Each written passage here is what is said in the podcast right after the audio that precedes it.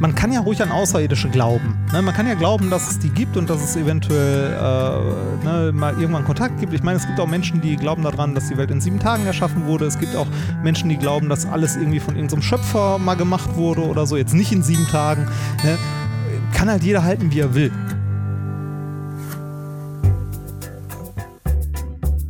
Zack. Herzlich willkommen bei Das Ziel ist im Weg.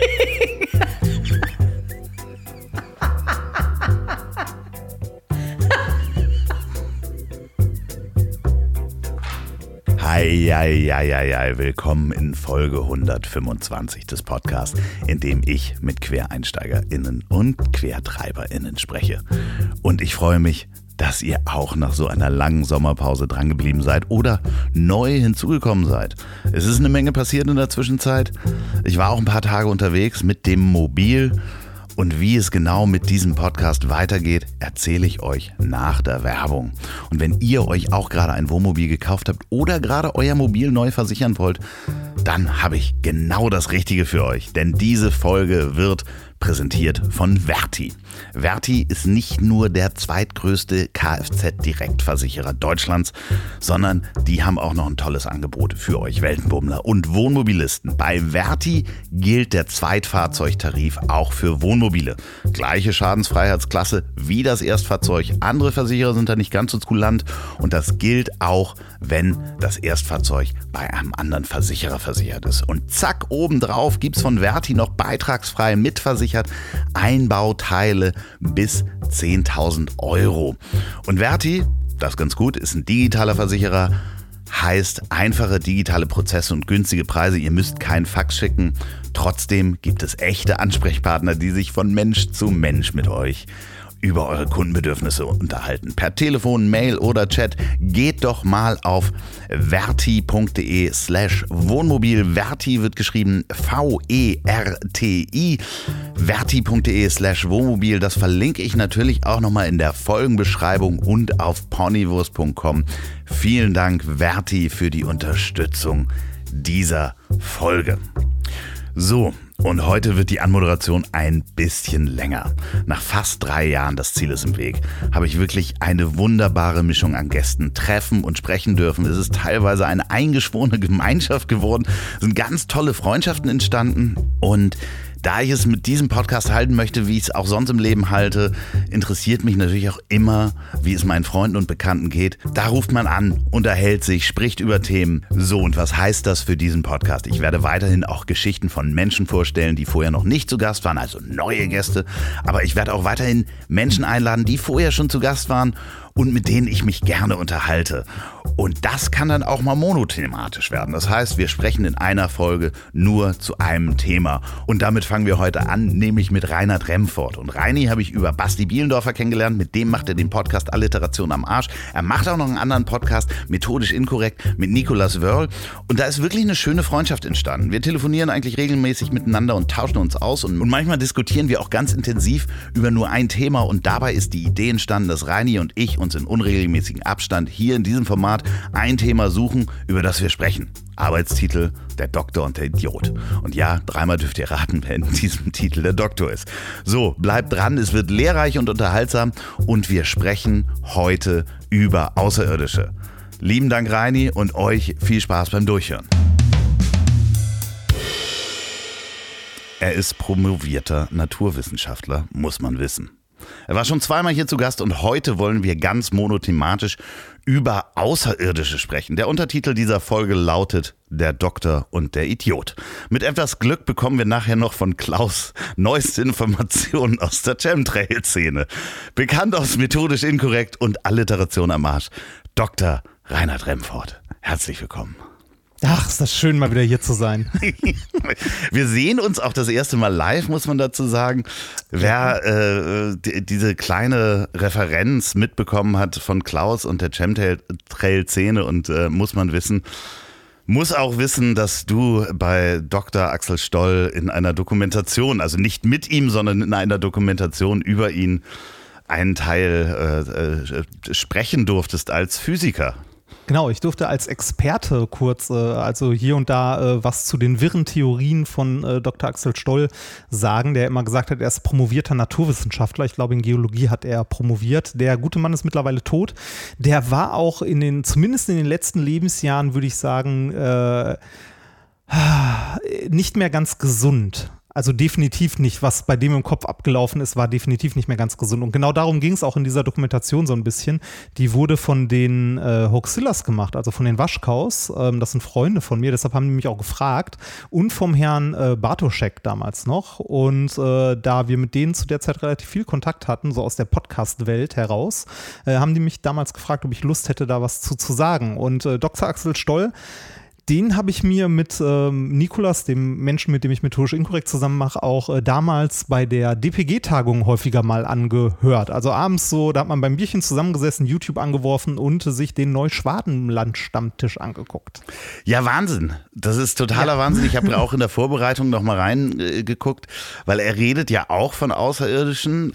Heute wollen wir es ein bisschen seriöser machen. Also wir versuchen mal äh, nicht in diese Schwurbler-Ecke zu kommen und äh, ich bin ganz froh, dass du da bist, weil du natürlich als promovierter Physiker. Können wir aufhören, das so zu betonen?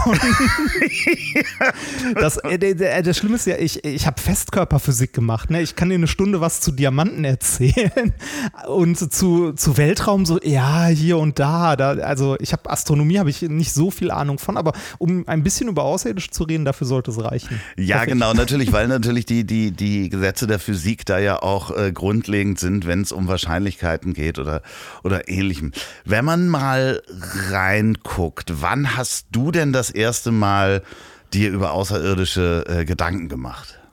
Boah, das ist eine gute Frage. Wahrscheinlich so als Jugendlicher. Also ich glaube, jeder hat in seiner Entwicklung irgendwann mal so den Punkt, wo man so äh, außerirdischen Geschichten und so spannend findet. Ne? Und dann auch so Sachen von Erich von Deneken gerne mal liest, guckt oder also irgendwelche Dokumentationen, so Ancient Aliens oder sowas, ähm, weil es wie bei vielen Verschwörungserzählungen so ist, dass man es gerne glauben möchte. Also so die Außerirdischen waren damals schon hier, die haben die Pyramiden gebaut und so. Und dieser Mechanismus kann nicht von Menschen sein. Das das und die, äh, oder die Nazca-Linien oder so, das, äh, also als Jugendlicher irgendwie so 12, 13 oder vielleicht auch als älterer später, hat man mal einen Moment, wo man sowas einfach gerne glauben möchte, weil es so eine schöne, fantastische Geschichte ist. Das ist ja auch vielleicht äh, so, ich erkläre mir das, dass man vielleicht auch etwas mit entdecken möchte, was neu ist und die, die geregelte Welt, die man kennt, in der man aufgewachsen ist, bis zu einem gewissen Grad oder bis zur Pubertät, die ja dann relativ eingeschränkt ist, dass man wissen will, was gibt es etwas dahinter? Also man sich plötzlich mit den philosophischen Fragen, wo kommen wir her, wo gehören wir hin, was ist das Leben überhaupt, sich auseinandersetzt und sich dann vielleicht solchen Theorien gerne hingibt. Also ich kenne das auch, Erich von Däniken habe ich natürlich gelesen, ja. ähm, Klassiker, dann gibt es ja da Referenzen bis hin in die Bibel, der Wagen der Götter, Sekiel, der da mitfliegt, wo halt wirklich in diesen ganzen Serien immer heißt, ja, wir können es nicht ganz genau wissen, aber der Grundsatz besteht ja nach wie vor. Wir können es halt nicht hundertprozentig wissen, oder? Also sagen wir mal so, es gibt keinerlei Hinweise darauf, dass es in irgendeiner Form, also wenn man jetzt mal so von Ancient Aliens ausgehen würde, dass früher mal Aliens hier waren oder andere Völker, es gibt keinen Hinweis, keinen Beweis, kein gar nichts in diese Richtung. Und äh, in der Wissenschaft steht ja immer noch der Grundsatz, wenn ich eine äh, tolle Theorie habe, dann bin ich auch in der Bringschuld, äh, irgendwie diese Theorie zu beweisen, beziehungsweise Hinweise dafür zu bringen. Und das äh, versuchen wir natürlich schon ähm, seit Hunderten von Jahren, denn äh, eigentlich in der Antike kam der Gedanke auf, dass es eventuell anderes Leben geben würde, und zwar auf dem Mond. Da, damit fing das Ganze mal an, weil man sich ja. ja alles andere auch gar nicht so weit überhaupt vorstellen konnte. Ähm, da ist da ist auch, also gerade so Leben auf dem Mond oder später dann, als man den Mond kannte oder besser beobachten konnte und gesehen hat, nee, da ist nichts, dann eher so Leben auf dem Mars und ne, also immer ein Stückchen weiter, als man gerade sehen kann. Ja, ja, Venus kam als kann. nächstes. Ich, ich, ja, stimmt, die Venus, ja. Ja, klar. genau. Also ich, das hat sich so durch die Geschichte immer durchgezogen, dass man mit jeder Entdeckung eines äh, neuen Himmelskörpers gesagt hat, ja, vielleicht ist da was drauf. Kann man auch super schön in äh, alter Science Science-Fiction-Literatur, so Jules Verne oder so, ähm, beobachten. Ist sehr schön zu lesen. Geht ja, heute noch. Und es geht ja dann auch so weit, dass, dass man sagte, und da sind wir wieder bei den, bei den Verschwörungstheoretikern und bei Dr. Axel Stoll, dass man dann sagte, ja, okay, auf dieser Seite des Mondes können wir sie nicht beobachten, aber was ist denn mit der anderen Seite, mit der dunklen der Seite, Seite, wo ja anscheinend Nazis wohnen sollen? Ja, ne? natürlich, ne? ganz sicher. Gibt es auch, äh, ich weiß, wie hieß der Iron, Iron, äh, Sky? Iron Sky. Ja, genau, ja. da gab es einen sehr schönen Film, Cloud, äh, ich wollte gerade sagen Cloud-basiert, nee, der ist äh, Crowd Crowdfunded, ja. Film über die dunkle Seite des Mondes. Da war ich sogar im Kino der, der war okay, aber der war auch schon, also an manchen Stellen ein bisschen zu sehr drüber. Also der geht halt ganz, also der gehört eindeutig in die Kategorie Trash-Film, also so ja. Sharknado-mäßig. Ja, aber äh, ein bisschen besser ausgestattet und ein bisschen besser produziert. Ja, das weiß ich nicht. Als Sharknado, doch, doch. Ja. Ich habe ich, ich hab sie beide gesehen, man okay. kann schon definitiv sagen. Das äh, Interessante ist ja, dass wir trotzdem Jetzt gerade sind, sind die Pentagon Papers rausgekommen. Unbekannte Flugobjekte haben. Sie heißen, glaube ich, jetzt anders. Sie heißen UAPs anstatt UFOs, also Unidentified äh, Aerial Phenomena. Aber rein historisch hat man dann ja irgendwann angefangen zu sagen, wir haben die Wahrscheinlichkeitstheorie und Christian Huygens, Astronom, hat die Wahrscheinlichkeitstheorie mitbegründet und hat dann irgendwann gesagt, es gibt wahrscheinlich unendlich viele Sterne, Sonnensysteme und äh, äh, Planeten beziehungsweise Himmelskörper. Und der Wahrscheinlichkeitstheorie nach müsste es eigentlich auch einen ähnlich gearteten Himmelskörper geben, wie die Erde auf dem Leben möglich ist. Jetzt ist die Frage, was glaubst du, gibt es den? Boah, das ist eine, äh, das ist eine immer noch sehr spannende Frage, die ich auch schwer abzuschätzen finde. Also so, ich glaube, es war Heugens, also ich glaube, es heißt Heugens, ähm, war so, war so einer der, äh, ich glaube, mit der ersten, die sich da wirklich mal mathematisch dran gesetzt haben und überlegt haben, wie das denn sein könnte. also mir sind die etwas aktuelleren, äh, etwas geläufiger, so sowas wie äh, Fermi, der darüber nachgedacht hat. Also auch ein Physiker, Nobelpreisträger, ähm, der hat ähm, gerade so in der, also in der Zweit, äh, Zeit des Zweiten Weltkriegs viel geforscht, so über, ähm, also der hat viel im Bereich der Quantenmechanik gemacht und äh, der äh, Kernphysik. Und äh, der hat sich die Frage gestellt, ähm, wenn das Universum so groß ist und da so viele Planeten sind, ne, also unendlich groß, unendlich viele Galaxien mit unendlich vielen Sternen und so weiter, warum ist denn da niemand? Also warum haben wir noch keine Außerirdischen getroffen? Oder Außerirdische ja, okay. uns getroffen. Und äh, das ein, hat sogar einen Namen bekommen, das ist das Fermi-Paradoxon. Okay, aber äh, das wäre ja meine einfache, ich bin ja der Idiot hier in dieser, ja. die, dieser Unterhaltung, wäre doch meine, Einf die sind vielleicht zu weit weg. Ja, aber wenn das Universum so groß ist und äh, so alt auch schon ist und so, ähm, müsste es mit einer gewissen Wahrscheinlichkeit eine Zivilisation geben, die in der Lage ist oder in der Lage wäre, sowas zu machen wie halt äh, lichtschnelle Kommunikation oder überlichtschnelle Kommunikation beziehungsweise technisch so weit entwickelt ist, dass sie in irgendeiner Form Kontakt aufnehmen wollen würde. Das wäre so die, die erste Annahme, die man machen könnte. Ne? Dann kann man sich berechtigterweise die Frage stellen, warum, hat, warum sind wir denn dann allein? Warum haben wir niemanden gefunden? Warum hat uns niemand gefunden? Da muss man aber eine Menge andere Sachen noch mit bedenken. Ähm, und zwar äh, so ganz banale Sachen wie, man stelle sich vor, da ist eine sehr hochentwickelte äh, Zivilisation, Intelligenz in irgendeiner Form.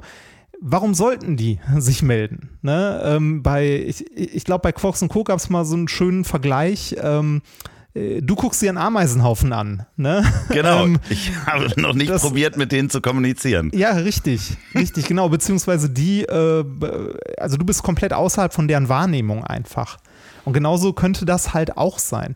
Die andere Sache ist die, dass man sich, äh, also die Größen und die Zeitskalen, in denen sich im Universum etwas abspielt, sind für uns Menschen komplett unvorstellbar. Also wir kriegen es ja schon nicht hin, äh, zu realisieren, dass ähm, es wahrscheinlicher ist, vom Blitz getroffen zu werden, als im Lotto zu gewinnen. Ne, das ist für uns ja schon schwierig. Also Menschen können mit Wahrscheinlichkeiten eh nicht. Und bei großen Zahlen hört es auch ganz schnell, ganz, also hört es ganz schnell auf. Beispiel äh, Geld. Ne, so Billionen. Also Millionen kann man sich noch vorstellen, Milliarde vielleicht auch noch. Bei einer Billion hört es irgendwann auf. Da gibt es etliche ähm, Seiten im Internet, die einem versuchen, das begreiflich zu machen. Also wie viel äh, NFL-Teams könnte man kaufen für das, was äh, Jeff Bezos an Zinsen bekommt oder so. Also man hat keine Vorstellung davon. Der Mensch ist da generell schlecht drin, sich große Zahlen vorzustellen oder große, äh, große Zeitskalen und so. Und genauso ist das auch mit dem Universum. Ähm, Mal angenommen, es gäbe eine Zivilisation, die kommunizieren könnte mit uns in irgendeiner Form. Ähm, das, was wir an Signalen aussenden von der Erde, also Radiowellen, machen wir seit vielleicht 100 Jahren, so grob. Mhm. Und wenn man sich jetzt mal anguckt, wie lange das Universum schon existiert und wie lange die Erde existiert, ähm, dann ist das äh, in der Gesamtzeit der Existenz der Erde, des Universums und so weiter nicht mal ein Fingerschnippen. Also das, das ist quasi gar nichts. Und dann muss in diesem Fingerschnippen auch noch jemand zuhören, gerade. Genau, ja genau. Und es muss jemand genau zu dieser Zeit auf einer Entwicklungsstufe sein, ähm, wo man kommunizieren kann und will, eventuell. Das Problem mit äh, weit fortgeschrittenen Zivilisationen ist nämlich, also zumindest, äh, wir können gar nicht von mehreren reden, wir können von unserer reden und darauf äh, und dann Rückschlüsse auf andere ziehen, ist, dass mit äh, steigender technischer Fähigkeit die Wahrscheinlichkeit, dass sich die Zivilisation selbst vernichtet, auch deutlich steigt. Ah, interessant, okay. Ähm, äh, wie, wo kommt das her?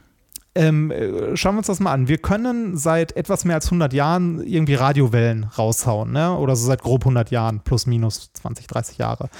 Ähm, wir können uns seit den 80ern, seit den frühen 80ern, ist der Mensch in der Lage, die Welt zu vernichten. Komplett. Also ja. die komplette Zivilisation auszulöschen mit Atombomben. Das heißt, je weiter wir im technischen Verständnis sind, wie, uns, wie, die, wie das Universum funktioniert, also wie wir große Energien freisetzen, desto höher ist die Wahrscheinlichkeit, dass irgendwann mal ein verrückter Präsident in irgendeinem Land auf den falschen Knopf drückt und dann war es das mit der Zivilisation. Ähm, und das, das waren ja jetzt, wenn man sich unsere Zivilisation anguckt, gerade mal die letzten 80, äh, 90 Jahre irgendwie sowas. Ne? Also auch wieder im Vergleich zu der gesamten Existenz der Zivilisation auch wieder nur so ein Fingerschnips. Das heißt, die Zeit, in der wir, also in der wir, wenn wir uns unsere Zivilisation angucken, in der Lage sind, ähm, Signale auszusenden, die jemand weit, weit weg, und das Universum ist halt fucking groß, weit, weit weg in irgendeiner Form eventuell wahrnehmen könnte, bis hin zu er antwortet vielleicht darauf, ist die Wahrscheinlichkeit, dass die äh, Zivilisation gar nicht mehr existiert, äh, nicht zu vernachlässigen. Ja, da gibt es auch ein wunderschönes Beispiel, was gar nicht, da muss man gar nicht unbedingt ins All gehen. Äh, eine sehr schöne Doku, ich glaube, schwedisch oder finnisch Into Eternity heißt die. Da geht es mhm. darum, ähm, um ein Atommüllendlager in, in Finnland. Genau, es ist Finnland. Ähm, wo sich Wissenschaftler Gedanken darüber machen, dass ähm, sie dieses Endlager für den Atommüll erbauen und dieses Bauwerk muss Minimum 100.000 Jahre halten um niemanden zu gefährden. Nun haben wir keinerlei Zivilisation auf unserer Erde, von der wir sagen können, dass wir äh, in 100.000 Jahren äh, die Bestand hatte. Das heißt, ja. wie kann man Menschen, wenn es in 100.000 Jahren eventuell unsere Zivilisation nicht mehr gibt, aber eine neue, was passieren kann, weil wir uns selbst zerstört haben, wie kann man denen klar machen, äh, dass sie da nicht graben und den Atommüll nicht ausgraben? Und da gibt es eigentlich eine ganz schwierige kulturelle äh, Herausforderung, denn wenn man ranschreibt, hier nicht graben, können wir aus unserer Geschichte äh, sehen, dass wir dann immer auf jeden Fall da gegraben haben, wo dran stand, hier nicht graben. Ja. Das heißt, es kann sein, dass eine Zivilisation, die nach uns kommt, die vielleicht einfacher ist und nochmal wieder Bergbau entdeckt oder sowas, einfach auf so ein Atommülllager äh, kommt und sich damit vernichtet. Also äh, das ist ein eigener Bereich in der Wissenschaft, äh, auch in der Linguistik, sich damit zu beschäftigen, wie überhaupt solche Schilder aussehen können. Genau. Weil da äh, Sprache, also irgendwie Text hinzuschreiben, das äh, versteht ja in eventuell 100.000 Jahren niemand mehr. Ich meine, wir haben auch nur Glück durch, die, äh, durch den Stein von Rosetta, dass wir irgendwie die Hieroglyphen ähm, entschlüsseln können. Ne? Also hätten wir den nicht, hätten wir Probleme, das zu entschlüsseln. Wahrscheinlich wird es heute schon irgendwie eher gehen, wenn man da äh, genug Computer drauf loslässt. Aber äh, das ist gerade mal 2000 Jahre her oder so. Ne? Also 100.000 Jahre, da wird niemand mehr irgendwas lesen können. Das heißt, man muss sich Symbole überlegen, die deutlich machen, hier nicht graben.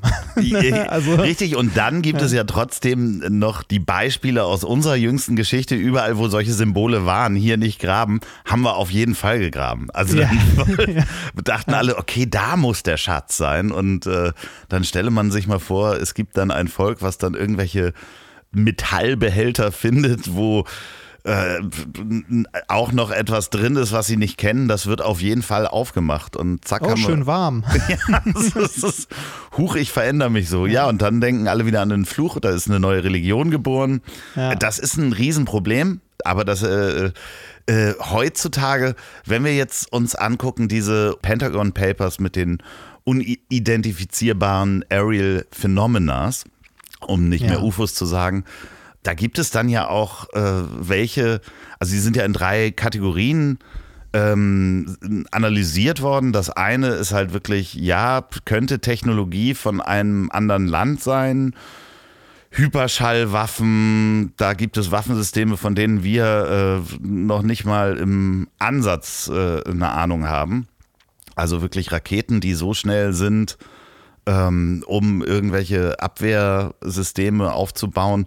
Das andere sind dann wirklich Wetterphänomene und dann gibt es halt einen kleinen Prozentsatz, der sich nicht erklären lässt. Mhm.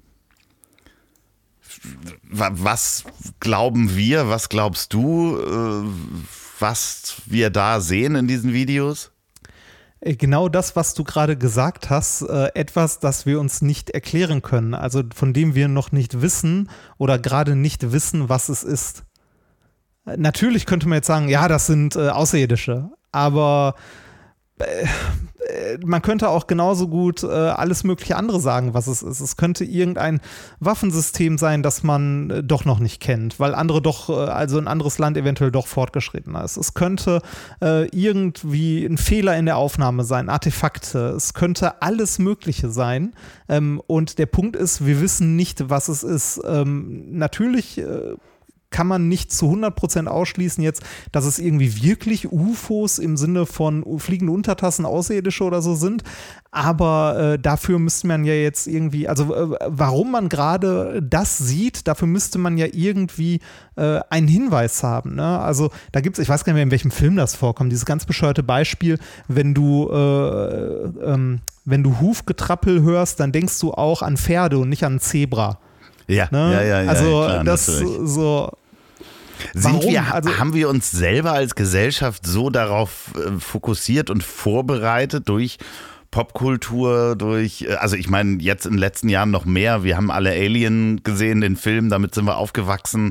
Wir, wir haben so viele Filme und Comics und Geschichten und Bücher äh, darüber konsumiert, dass es Aliens gibt, dass man halt eben da so drauf vorbereitet ist, geprimed sozusagen, dass man sagt, ach, kann ich nicht erklären, könnte ein UFO sein. Also ein Außerirdischer. Also es ist halt spannender, ne? Das ist ja generell bei ähm, bei ganz vielen äh, Verschwörungserzählungen auch so und bei ganz vielen so Geistergeschichten und ähnlichem, dass die, ähm, die Wirklichkeit dann häufig einfach langweilig ist. Ne? halt einfach blöd, banal, halt scheiße. Ne? Und dann möchte man doch lieber, also dann ist es halt doch schöner, die fantastische Geschichte zu hören. Ne? Das ist, also man könnte das vergleichen mit irgendwelchen Geistererscheinungen. Ne? Natürlich kann es irgendwie äh, der Geist von Tante Erna sein, der mich auf irgendwas hinweisen möchte und deshalb die Cola-Dose umgeworfen hat. Es könnte aber genauso gut, äh, könnte ich selbst gewesen sein, der ich mich nach rechts gedreht habe, nicht aufgepasst habe, dagegen gestoßen bin und mich nur nicht dran erinnere oder es nicht wahrgenommen habe. Ne? Ist halt unspektakulär und relativ langweilig. Tante Erna, die im Nachthemd dahergeschwebt kommt und die Cola-Dose umtippt, ist halt spannender. Ne? Ja, es gibt äh, dieses wunderbare äh, Phänomen auch, dass man ja noch, bevor wir alle Internet hatten und ganz viele Sachen überprüfen konnten, gab es ja auch den, äh, ich glaube schon, der hat äh, in den 70ern schon angefangen, Eduard Albert Meyer, sagt dir da was? Das ist ähm, nee. der äh, Mann, der hat die Und sie fliegen doch, hießen, hieß sein berühmter Film. Äh, der hat damals über die Pleiadier ähm, geschrieben und berichtet und hatte so einen kleinen Kult, dass er in Kontakt mit Außerirdischen steht. So und die Kult, ihm auch, auch es ist ein großer Krieg, ähm, der wohnte in der Schweiz und äh, hat auch behauptet, dass ihm der eine Arm abgeschossen wurde in diesem Krieg und hat ähm, dann dort Fotos auch gezeigt von einer außerirdischen Frau, die er äh, angeblich getroffen hat und einem Mann und äh, hat auch Bücher veröffentlicht mit diesem Foto und irgendjemand hat dann erkannt, dass das eine Schauspielerin ist, die in den 60ern irgendwo in den USA gespielt hat. Heute würde man das mit Google Bildersuche sofort erkennen können. Der konnte aber Jahrzehnte einfach diese Geschichte aufrechterhalten mit diesem Bild, was er mal gemacht hat in einem USA-Urlaub, wo er irgendwie eine eine, ähm, eine Frau fotografiert hat. Das heißt, er konnte auch ganz lange durch fehlende Informationen natürlich einen Mythos erschaffen. Mhm. Und ich glaube, das ist das, was wir im großen, großen äh, auch sehen durch die Bilder und weil wir es glauben wollen, dass man von der Wahrscheinlichkeit ausgeht, dass es dann doch äh, Außerirdische sind. Aber ich kann es trotzdem ich möchte es so gerne glauben, dass es das gibt. Ne? Das ist ja, ja das andere. I want to believe. Bitte? I want, I to, want to believe. ja, ich meine, äh, da, da muss sehr viel zusammenkommen, äh, dass mm, wir auch ja außerirdisches Leben erkennen. Also egal ja. was es ist, wir äh, haben ja eine Vorstellung, wie wir Menschen sind als Gesellschaft, aber ähm, ich, ich, ich weiß nicht, gibt es da Untersuchungen, dass wir es überhaupt erkennen können, von denen du weißt? Also äh, zu außerirdischem Leben an sich, also das, was man so in der Popkultur oder wovon du auch gerade sprichst, ja das intelligente außerirdische Leben, ne, dem wir auch eine Gesellschaft zugestehen, wo wir sagen, dass die irgendwie Technologie entwickeln oder so. Viel wahrscheinlicher ist natürlich erstmal, wenn man äh, von außerirdischem Leben spricht, dass man vielleicht irgendwo mal auf irgendeinem Planet oder so ähm, irgendwelche Bakterien findet irgendwelche Einzeller oder so. Ne? Also ich meine, äh, ich glaube, in der Zeit, in der es Leben auf der Erde gab, waren auch äh, 90 Prozent, also äh, die gesamte Zeit, in der es Leben auf der Erde gegeben hat, waren, glaube ich, 90 Prozent der Zeit Einzeller. Das vorherrschende. Ja. Wir sind irgendwie ein, ein Teil einer Sekunde äh, im, im äh, Zeitstrahl der, der, des, des Lebens, des Lebens auf der Erde. Ja, ne? genau. ne? Also, dass ja. wir überhaupt in irgendeiner Form und dass wir dann noch äh, Technologie entwickelt haben, mit der wir irgendwas senden können. Lustigerweise hat äh, die Theorie, dass wir Kontakt aufnehmen, äh, mit Außerirdischen äh, gibt es schon relativ lange, denn ähm, ich muss dann kurz mal nachgucken in meinen zahlreichen Unterlagen, die ich hier natürlich habe. Ähm, und zwar hat damals Herr, hm, na, wo ist es denn? Ähm, äh, Franz von Paula Gruithausen, ich hoffe, ich spreche ihn richtig aus, vielleicht hast du es schon mal gehört, Noch nie schlug gehört. im 19. Jahrhundert äh, vor, ähm, weil er auch vermutete, dass es Mondbewohner gab, Kontakt aufzunehmen. In den Weiten Sibiriens würde er entsprechend dimensionierte Steckrüben pflanzen in Form der Figur des Pythagoras. Moment, Pythagoras. Pythag pythagoreischen Lehrsatz, so heißt er. Ah, oh. Hm. Des pythagoreischen Lehrsatz anzulegen. Also das war seine Idee, dass man sagt, okay, wir müssen da Steckrüben pflanzen, dann können die das sehen und das lesen. Ja, das ist aber auch, ne, wann, wann war das? 1700 äh, irgendwann? Ja, 1800 19. Irgendwann? Jahrhundert, also irgendwie 1800 und Peng. Ja, also äh, das ist halt eine, eine sehr, ähm, sag mal so, die, die, wie wir die Welt sehen, hat sich ja in den letzten 200, 300 Jahren grundlegend verändert. Ne? Denn das, was wir heutzutage moderne Wissenschaft nennen oder ein wissenschaftliches Weltbild, ähm, gibt es ja noch gar nicht so lange. Also die Wissenschaft äh, an sich ist eine noch sehr junge Art der Weltsicht, also im Gegensatz zu anderen Philosophien oder, äh, nee, Philosophien ist falsch, Weltanschauungen, also das wissenschaftliche äh, Weltbild an sich ist noch relativ jung, dafür aber sehr erfolgreich in seinen Vorhersagen und in dem, was es technisch so geleistet hat. Aber auch das hatte halt äh, eine einfache Anfänge und ähm, das ist jetzt nicht, dass die Leute, dass man sagt, ja, die Leute waren damals einfach dumm oder so, ne? Das klingt Nein. halt heute total bescheuert, so, ja komm, lass mal Steckrüben pflanzen. Hätte dann ja auch klappen können. Also wenn Leute Ja. auf dem Mond gewohnt hätten, wäre er der Größte gewesen. Ja, man, man muss das immer im Kontext sehen von dem, was die Menschen zu der Zeit wissen, wie das Weltbild aussah und was die halt, ähm, äh, ja, was, was man geglaubt hat zu wissen oder was man ähm, gesichert wusste. Ne? Und jetzt kommen, äh, an solchen Stellen kommen immer ganz gerne die Schwurbler mit ihrer zum Beispiel Homöopathie um die Ecke und sagen dann auch, ja, da wissen wir vielleicht noch nicht, dass es nicht wirkt und so. Ne?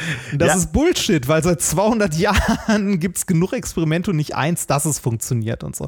Das halt, ne, also zur Wissenschaft gehört natürlich nicht immer ähm, 100% gesichertes Wissen, dass man ähm, sagt, äh, die Welt ist so, sondern die Welt kann ich so beschreiben. Das kann ich so mit Sicherheit ähm, also mit einer gewissen Sicherheit sagen, aber es gehört auch dazu, ähm, sich von ihr Lehren einfach zu trennen, wenn man halt äh, in mehreren Experimenten nachgewiesen hat, oder nein, äh, man, hat, man kann eigentlich nicht nachweisen, dass etwas nicht funktioniert, sondern man kann nur nachweisen, dass es funktioniert. Also da sind wir wieder das, was ich vorhin meinte mit dieser Bringschuld. Ne? Du kannst dich, also es funktioniert nicht in der Wissenschaft, sich hinzustellen und zu sagen, das funktioniert, beweis mir das Gegenteil. Weißt du, weil man kann, man kann nicht beweisen, dass etwas nicht existiert. Ja, ja, man kann klar, nur beweisen, dass etwas existiert. Da, äh, Das heißt, das sind ja aber auch Themen, die ihr in eurem Podcast methodisch inkorrekt genau so angeht. Ähm, äh, jede Woche, ich mache mal ein bisschen äh, Werbung. Nee, kommt ihr jede Woche? Nee, alle, alle, Alle zwei Wochen. zwei Wochen. Wir haben bald, äh, warte mal, ich glaube, wir haben acht- oder neunjähriges gerade. Das ist wirklich Wahnsinn. Das, ist lang- eins der lang- Urgesteine der äh, Ja, Podcast. äh, kann man so sagen. Ja, aber da äh, geht ihr ja auch klassisch äh, in einer Folge mehrere Themen durch. Jeder von euch, äh, Nikolas und du, äh, überlegt euch verschiedene Themen, die ihr dann auch ausarbeitet, wo man unter anderem eben auch belegt oder Widerlegungen von, von Theorien ähm, äh, sozusagen beschreibt. Ist das richtig äh, formuliert? Ja, so, so halb. Wir, ähm, wir gucken immer durch, was gerade so in der Wissenschaftspresse aktuell ist und interessant ist und äh, lesen uns dann die Original-Paper, also Studien dazu durch, soweit wir es können und verstehen. Ne? Ich meine, wir sind beide Physiker und wenn ich jetzt irgendein Paper aus der Chemie, Biologie oder Psychologie lese, ne, dann äh, verstehe ich die Hälfte davon auch nicht Ja, ja. weil das halt Fachliteratur ist, ne? Trotzdem kann ich aber versuchen, es so gut ich kann, dem Nikolas zum Beispiel dann zu erklären. Also wir erklären uns gegenseitig äh, alle zwei Wochen jeweils zwei Paper. Was aber auch ganz schön teilweise mal lange dauern kann. Ne? Also da gibt es im ja Durchschnitt, wirklich. im Durchschnitt so vier Stunden. also drei bis vier. Ja, kann ich, kann ich sehr, sehr empfehlen. Hört da auf jeden Fall mal rein. Hast Es du gibt da, Kapitelmarken, wenn man nicht über Spotify hört. So. hast du denn damals äh, auf deinem Rechner den SETI-Client gehabt? Ja, natürlich. Haben wir alle gehabt. Wie ne? jedes, ja, natürlich, jeder, Ja. jeder hatte den SETI-Client. Also, Ähm, äh, was hat der gemacht? Nur damit die Zuhörer mal, mal ähm, äh, mitbekommen.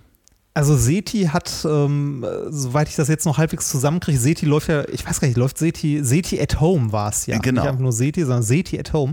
Ich weiß gar nicht, ob Seti at Home immer noch läuft. Ähm, das ist, ähm, man hat den Himmel abgesucht, also auch nicht den ganzen Himmel. Das, äh, also man stellt sich jetzt vor, dass da irgendwie so eine große Schüssel einmal über den kompletten Himmel fährt. So ist das nicht, sondern man guckt sich ein kleines Stückchen Himmel an, weil der Himmel beziehungsweise das All um uns rum, also die ganzen 360 Grad in drei Raumrichtungen sind halt äh, ne, viel. Ähm, also ne, so vorne, rück, links, rechts, oben. Ähm, man, sucht sich, man sucht sich ein Stückchen Himmel aus, ähm, das man irgendwie für vielversprechend hält, sagen wir irgendein so Sternennebel oder irgendein so Galaxienhaufen oder so, guckt in die Richtung mit dem Radioteleskop, guckt, also nimmt mal alles auf, was von da kommt und das ist eine unglaublich große Datenmenge, die man alles äh, analysieren möchte. Ne? Und das macht man klassischerweise mit Großrechnern. Ne, Also mit sehr, sehr, sehr großen Rechnern. Das ähm, Problem ist da gar nicht so sehr ähm, die, also dass man irgendwie bes eine besondere also dass, dass es irgendwie besonders schwer ist, das zu analysieren, sondern die schiere Masse. Das ist ähm, Daten. die schiere Masse, genau, die schiere Masse an Daten. Das ist so ähnlich wie am LHC, wenn man sich das da anguckt, diese Kollisionen, ähm, die erzeugen auch so viele Daten, dass die ersten Algorithmen, durch die die Arten, äh, durch die diese Daten durchgehen, erstmal alles wegwerfen, was äh, nicht gewisse Kriterien entspricht. Und ähnlich ist das da auch. Man, man guckt in den Himmel, also in diesem Bereich ähm, der Radiowellen, guckt sich das dort an, in einem Bereich, den man eventuell vielversprechend, also für vielversprechend hält und guckt mal, ob in diesen Signalen dort irgendetwas Auffälliges ist. Also irgendetwas, das eventuell für eine, ähm, für eine intelligente Lebensform sprechen könnte. Also sich wiederholende Muster ne? oder irgendwie, ähm, weiß ich nicht, Pulse in der Fibonacci-Folge oder irgendwie Primzahlen oder was weiß ich nicht was. Also irgendwas, was auffällig ist. Und um das zu machen, äh, könnte man entweder einen großen Rechner nehmen oder man macht sowas wie SETI at Home. Das ist verteiltes Rechnen.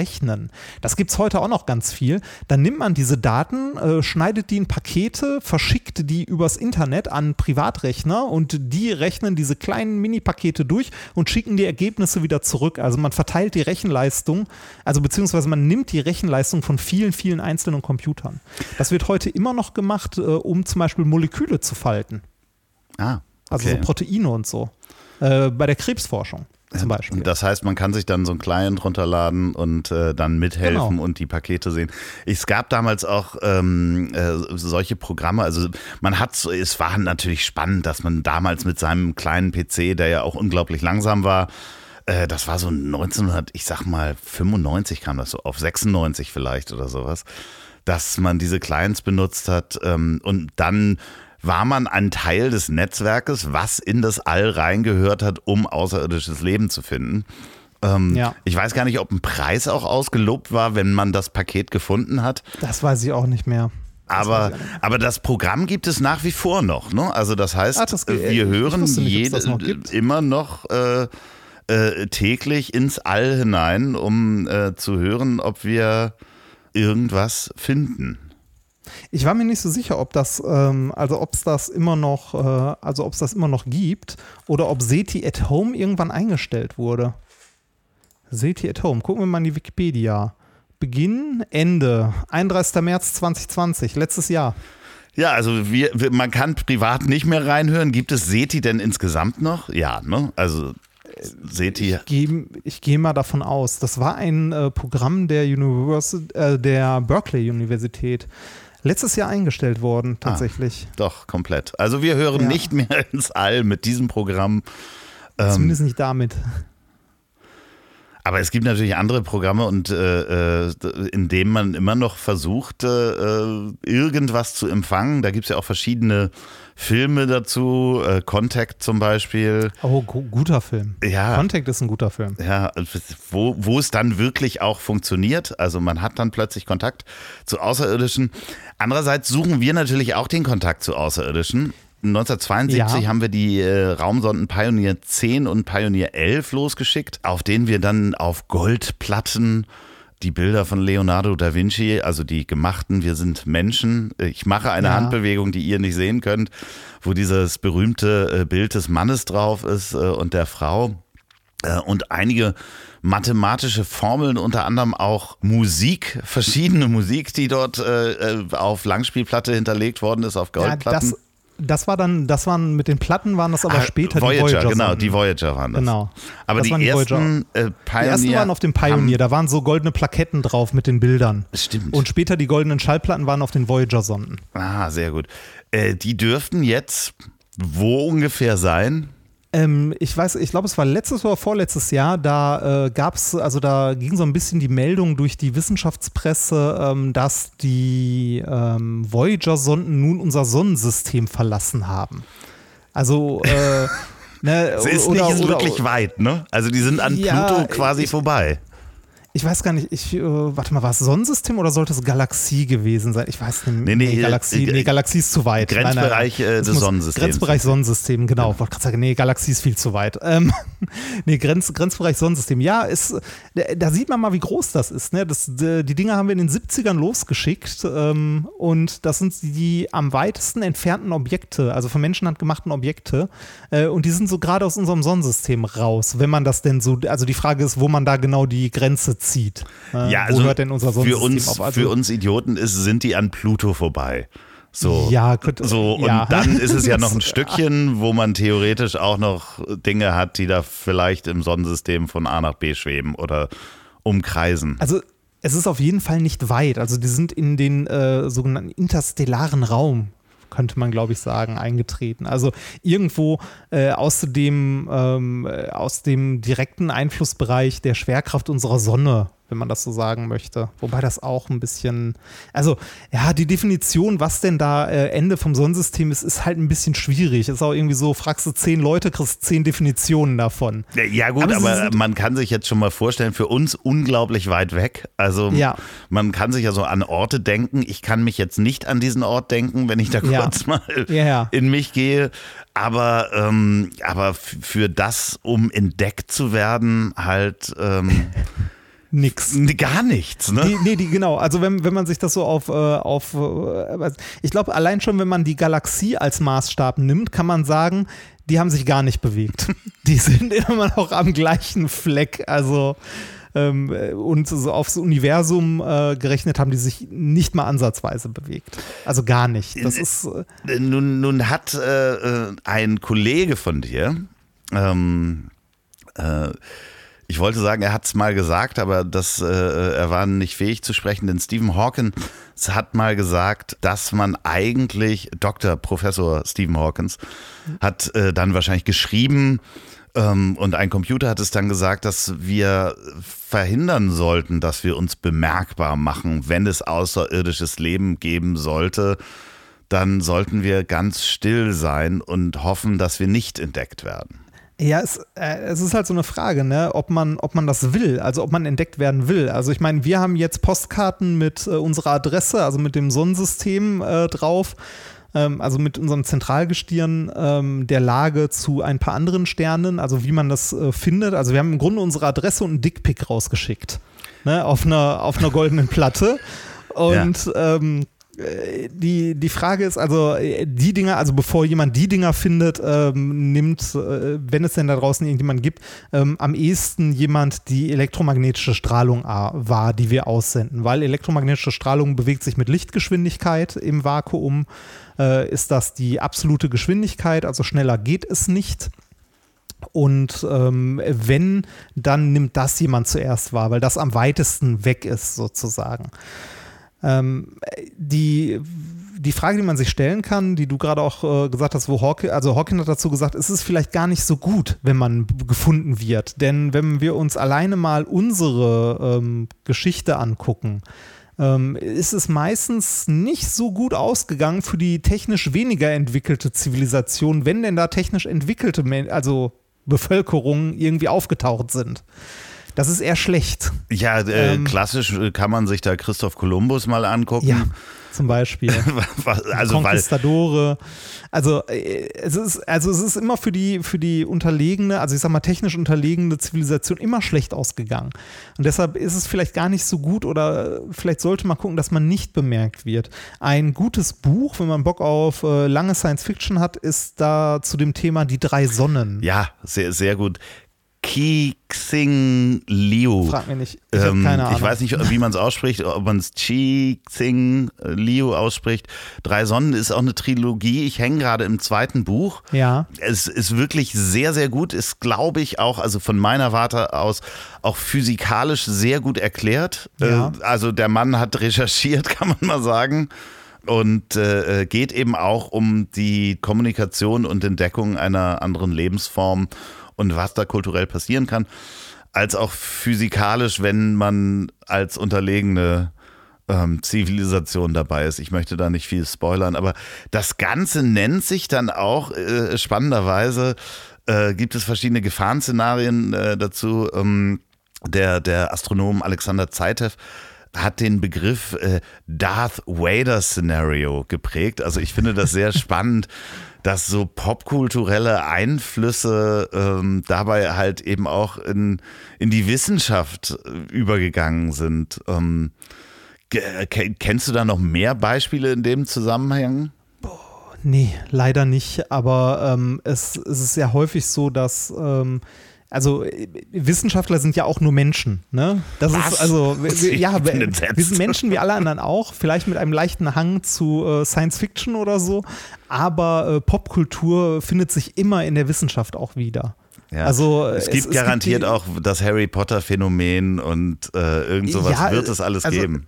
Es gibt ja auch diverse äh, irgendwie Schmetterlinge, Vögel und sonst was, die halt nach Berühmtheiten benannt sind. Ja. Und so. Also da gibt es ganz viel. Wir haben uns mal den Spaß daraus gemacht, oder eigentlich ist es immer äh, etwas, was Wissenschaftler versuchen, wenn man eine neue Messmethode entwickelt oder irgendein Programm, einen Antrag schreibt oder so, dass man ähm, versucht, einen schönen, also ein schönes Akronym dafür zu finden.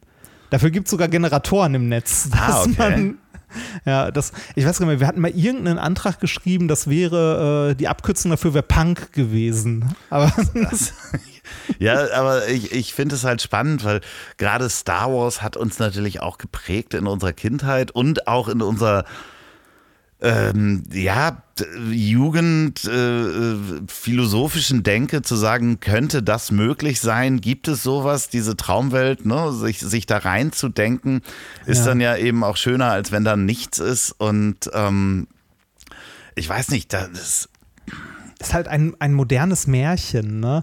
Also äh, Star Wars ist von Wissenschaft, also äh, die, die sind nicht sehr akkurat da drin, Gut. ähm, äh, Wissenschaft äh, korrekt darzustellen. Zum Beispiel, äh, so das, erste auffälligste ist, im Weltraum hört dich niemand schreien, da gibt es keinen Schall. Ja. Ergo, da gibt es auch keine Fluggeräusche und kein und Nichts. Explosionen Also, ja, richtig. hört man nicht.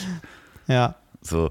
Ja, äh, trotzdem, ich, ich finde es so spannend, weil ganz viele Sachen, die man sich ja auch in der Kultur ausgedacht hat, sind ja dann vielleicht auch irgendwann mal Wahrheit geworden. Ähm, wir warten alle noch auf diese fliegenden Autos, die sie uns in den 50ern versprochen haben, Ja. dass jeder halt zur Arbeit nicht mehr. fliegt.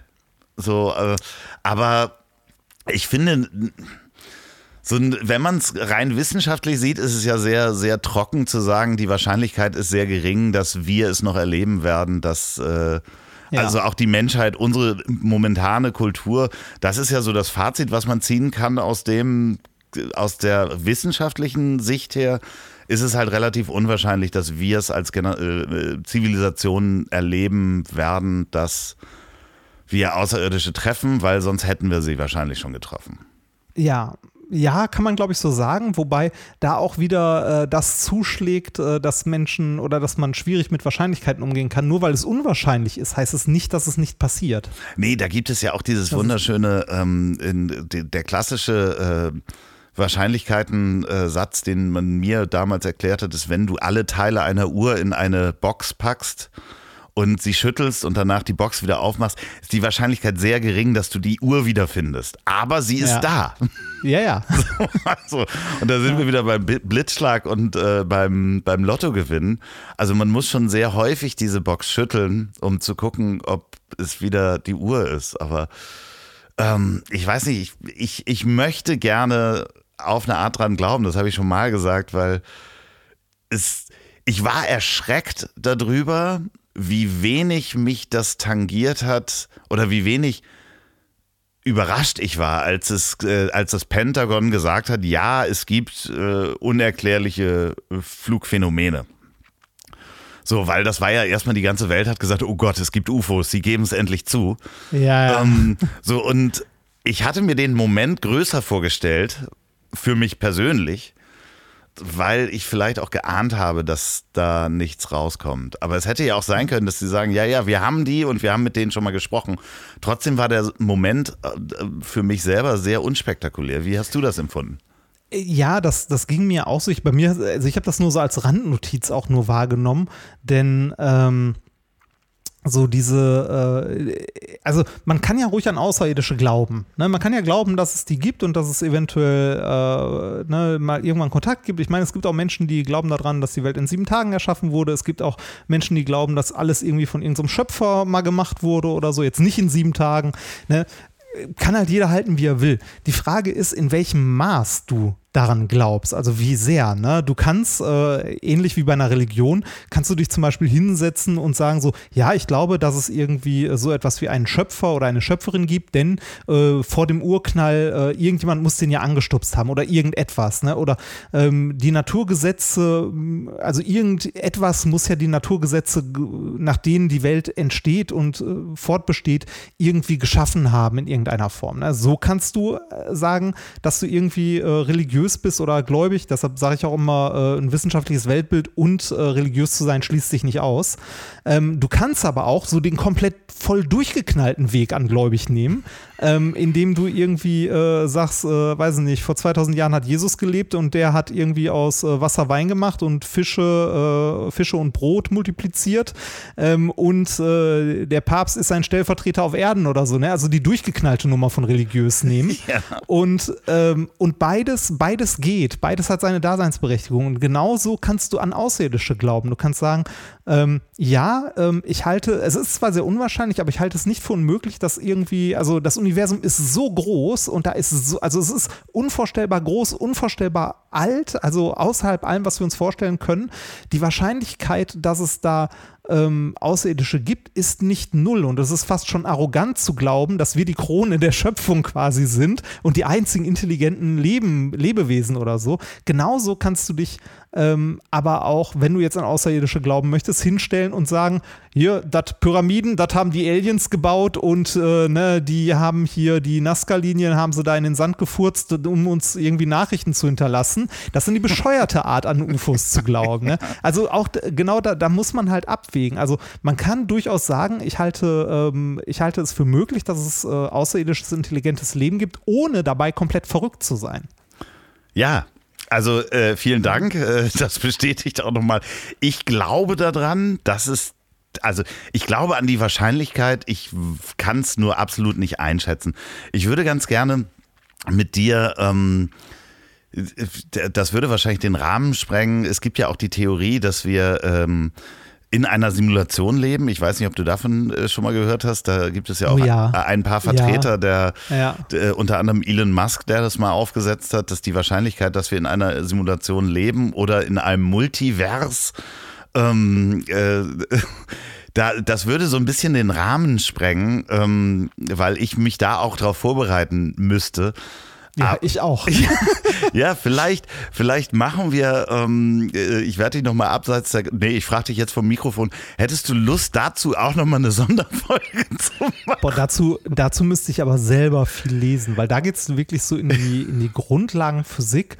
Ähm, da fängt es dann nämlich an mit, äh, ob wir in einer Simulation leben oder nicht, ob irgendwelche äh, Konstanten halt sich ändern oder also physikalische Konstanten oder irgendwie zueinander passen. Da bin ich selber gerade, also da bin ich komplett raus, da müsste ich mich auch mal rein. Ich glaube, philosophisch ist es halt so, dass wir ja, wir sind ja gerade auf dem Weg dahin, eigen, eigenes Leben auch zu simulieren und auch zu digitalisieren, dass wir uns irgendwann als Geist komplett auch in eine Maschine rein ähm, legen können, ne? künstliche Intelligenz und die eigene Intelligenz hochzuladen, ne? immer größere ja. Datenmengen, dass es irgendwann den, unseren Geist auch in einem äh, äh, Computer geben kann oder, oder digital. Und wenn wir das können, dann ist die Wahrscheinlichkeit auch eben sehr groß, dass jemand anders uns als Simulation erschaffen kann. Wenn ich das mal so rein philosophisch äh, äh, betrachten oder erklären kann. Ähm, da ist natürlich dann in dem Moment, wo wir über Multiversen sprechen, kann es natürlich sein, dass in einem anderen, äh, in einer anderen Dimension ähm, vielleicht unsere Zivilisation schon Außerirdische getroffen hat. Wenn ihr zu dieser anderen Dimension gehört und äh, die schon Aliens getroffen haben, dann schreibt uns doch gerne an ziel at ponywurst.com. Ansonsten würde ich mal an euch da draußen sagen, schreibt auch gerne, was ihr darüber denkt. Ähm, haben wir sie schon getroffen? Treffen wir sie noch? Sind sie schon da? Und äh, bleibt einfach so, dass ihr glauben dürft, was ihr wollt. Das ist ja das Schöne. Da, da, würde, da würde ich kurz was einwerfen wollen. Ähm, es, äh, es gibt ja, also das Problem ist, ähm, zu sagen, ich glaube, dass es Außerirdische gibt oder dass es äh, intelligentes außerirdisches Leben gibt, ist direkt mit einem negativen, also es ist direkt negativ konnotiert, weil die äh, vielen Leute, die nicht ernsthaft in dieser Richtung irgendwie forschen oder rechnen oder sonst was machen, halt so komplett irre sind, die damit Ja. halt Geld verdienen. Irgendwie so, also wir hatten den methodisch inkorrekt mal Osiris und Iris. Oh so ja, die, hießen Wahnsinn.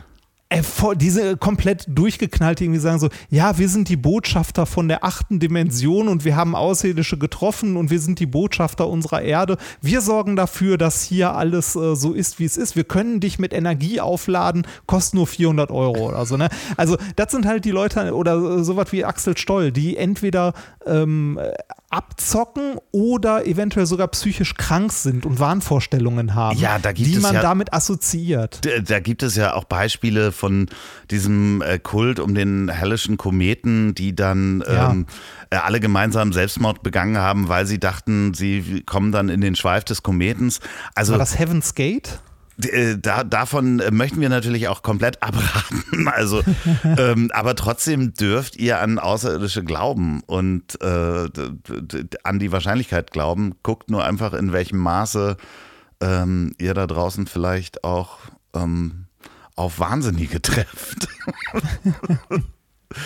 So, ja, ja, da, wie gesagt, da gibt es, äh, hast du gerade nachgeguckt, wie die hießen, die, der Kult, der sich da. Ich glaube, die hießen, ich meine, die hießen Heaven's Gate. Ja, irgendwie sowas war das, ja, genau. Also geht nicht zu Heaven's Gate. Ähm, äh, lieber Reini, äh, Ja. vielen Dank. Das äh, äh, war leider ein bisschen ernüchternd, muss ich sagen, weil Es tut mir sehr leid, aber ich, also ich, ich habe versucht, deine Hoffnung nicht komplett zu zerstören. Nein, Ähm, es ist, also, ist ja auch Wenn man richtig. es ganz, ganz nüchtern betrachtet, ähm, ist, also kann man zu Außerirdischen in etwa das Gleiche sagen wie zu den ähm, äh, zu den unbekannten Flugobjekten, die das Pentagon da in irgendeiner Form oder Erscheinungen, Lichtbilder, was weiß ich nicht was. Äh, man kann zu allem eigentlich in Summe sagen, so weiß man nicht. Und äh, die, die Datenlage reicht halt nicht, beziehungsweise man hat noch nichts gefunden. Und wie ich schon sagte, wenn man eine außergewöhnliche Erklärung für irgendwas haben möchte, braucht man dafür auch außergewöhnliche Beweise, um sie zu untermauern. Ja? Wenn ihr da draußen diesen Podcast in einem UFO hört, ja, dann äh, guckt mal, ob ihr das Sonnensystem schon hinter euch gelassen habt. Vielleicht seht ihr diese Voyager-Sonden gerade links und rechts neben euch. Falls ihr diesen Podcast bei der Arbeit hört und ihr ähm, in vielleicht Astronomen seid und in den äh, Weltraum reinhört, dann seid froh, dass ihr keine Astrologen seid, ähm, denn äh, die machen ja äh, Horoskope. Und wenn ihr äh, diesen Podcast zum Einschlafen hört, dann dürft ihr von Aliens träumen. Und die letzten Worte hat wie immer mein wunderbarer Gast und äh, diesmal der Wissenschaftler, der Doktor Reinhard Remford. Äh, Wenn ich an dieser Stelle darf, würde ich noch kurz was empfehlen. Und zwar ähm, von den drei Sonnen, beziehungsweise den beiden äh, anderen Bänden davon auch noch, ähm, gibt es ein wundervoll äh, produziertes Hörspiel des NDRs. Ähm, jeweils zwölfteilig für jeden Band, also zwölfteiliges Hörspiel. Mittlerweile leider depubliziert, wie es so schön heißt, aber in äh, den Ecken des Internets äh, wird nichts depubliziert. Da findet man es noch, wenn man ein bisschen sucht. Das ist wirklich sehr, sehr hörenswert. Und zum anderen würde ich an dieser Stelle gerne noch ähm, einen anderen Podcast empfehlen, den ihr hören könnt, wenn euch das Thema außerirdische Weltraum und so interessiert. Und zwar ähm, die Sternengeschichten von Florian Freistetter, Dr. Florian Freistetter. Der ist im Gegensatz zu mir nämlich wirklich Astronom und kann da ein bisschen fundierter was zu erzählen. Und der macht das auch schon sehr, sehr lange und hat auch ein paar Folgen gemacht, genau zu diesen Themen. Die Drake-Gleichung zum Beispiel. So, und jetzt zum Abschluss noch Werbung in eigener Sache. Wenn ihr noch eine Produktion der Ponywurst Productions hören wollt, dann hört doch mal rein in den Podcast, den ich zusammen mit Olli P. mache. Ich hab dich trotzdem lieb. Erscheint jeden Montag, gibt's überall, wo es tolle Podcasts gibt. Ich hab dich trotzdem lieb mit Olli P. Vielen Dank, gute Nacht. Dieser Podcast ist eine Produktion der Ponywurst Productions. Mmh, lecker.